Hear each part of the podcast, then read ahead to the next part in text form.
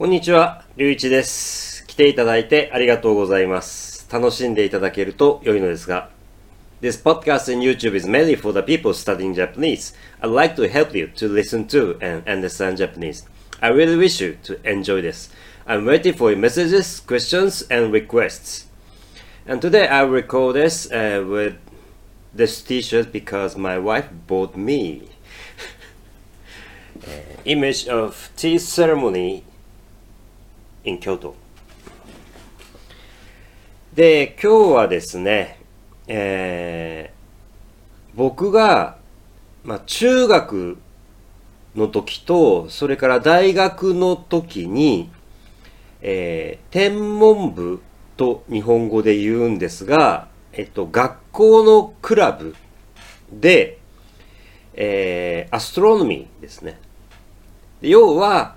あの星を見ることのえっ、とただし、えー中学の時にすごいと思ったのはあの望遠鏡がちゃんとねあったんですよ。しかも they equipped with telescopes 一個じゃなかった。でやっぱりでもねあでやっぱりあのー土星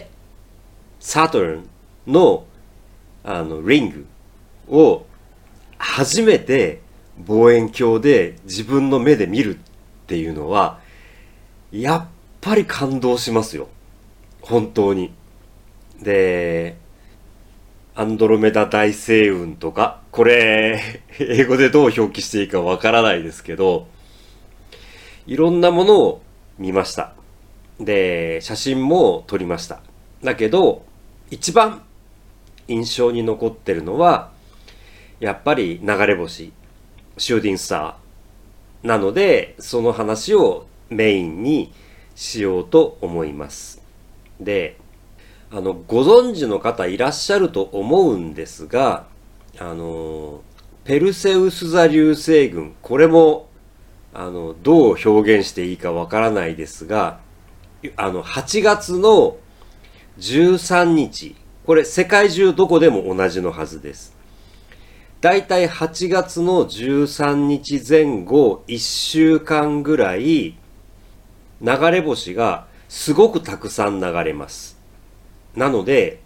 でどれくらい流れるかというと僕が中学の時に、えー山の方ですよ。もちろん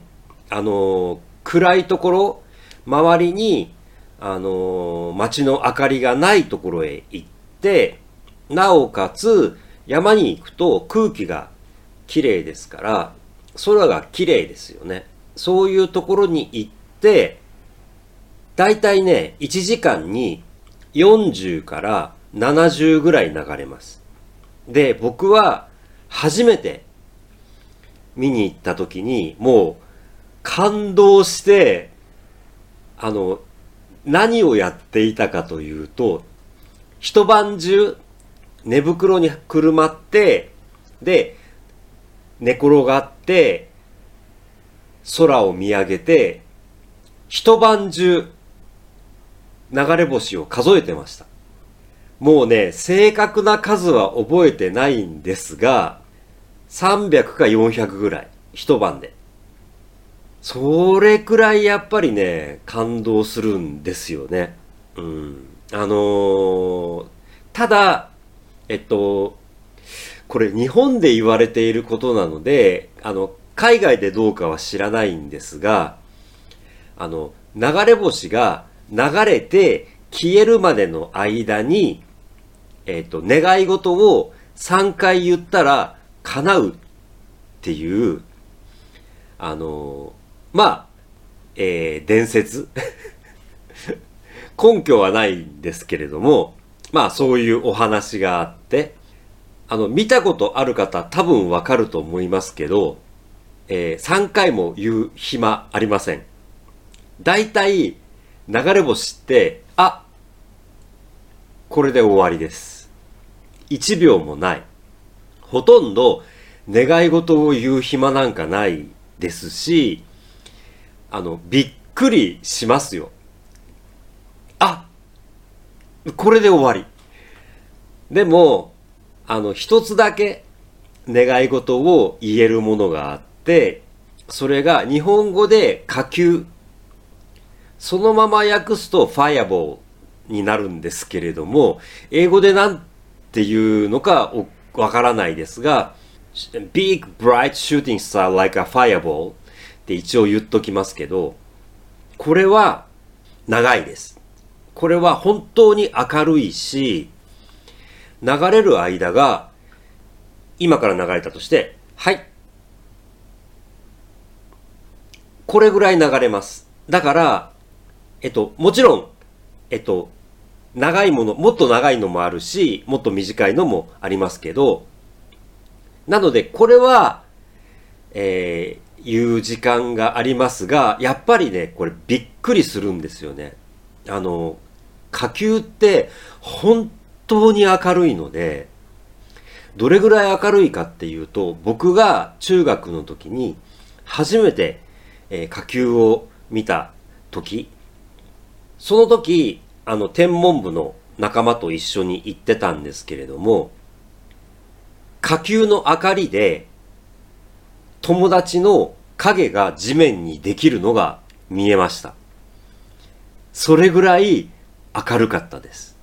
だけど、この話は一つ残念なことがあって、つまり、友達の影が地面にできたのを僕は見てたわけですよね。上見てなかったんですよ 僕はそれを最後の一瞬、消える直前、ちらっと見たくらいで、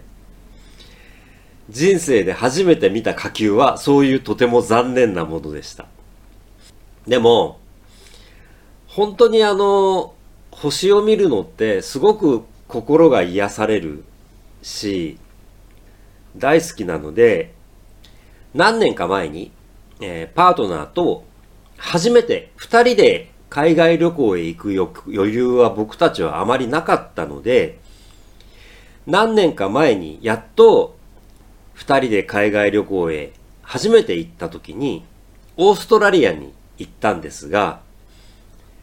えー、で、初めての、二人で初めての海外旅行だったので、もう、あの、ツアーを組んで、完全にガイドさんがついて、あの、計画を立てて、今日はここへ行く、今日はあそこへ行くっていうプランが、えー、用意されたもので行ったんですけれども、その時に星を見たいっていうことをあの、プランに入れておきました。南半球に行ってオーストラリアですから、僕は南十字星とマゼラン星雲がすごく見たかったんです。南半球に行けば空の風景が違うということを僕はよく知ってましたから、が、これまた残念なことに雨でした。結局、あの、見れなかったんです。けれども、これは星ではないんですが、やっぱりフィンランドに旅行へ行った時に、どうしてもオーロラが見たいということで、えー、ラップランドに3日間オーロラを見るために滞在するというプランにしまして、この時は無事に1日だけ見ることができました。まあでもね、もしフィンランドにあの勉強で行くことができれば多分もっともっと見る機会があると思いますし、で、今、こうやって仕事をして、勉強をして、で、特にあの横浜って大都市ですから、明るいんですよ。あの、星なんてね、まあ、一応見えますけどね。ほとんど見えない。で、あの、暗いところへ、あの、星を見に行くっていう余裕が今のところあまりないので、だけど、僕の夢の中に、もし、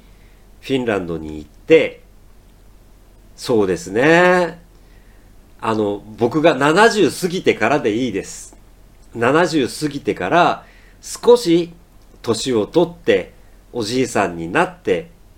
ゆっくり時間を過ごす時がもし来ればその時にはフィンランドの自然とそして星空を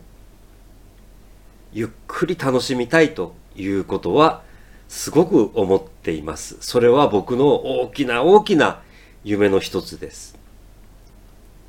いつかそういうゆっくりした人生を楽しむことができればいいなということをとても思って、でも今すごく頑張ってます。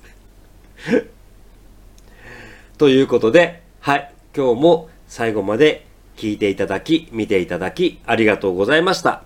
ぜひまたいらしてください。皆様お体に気をつけて失礼いたします。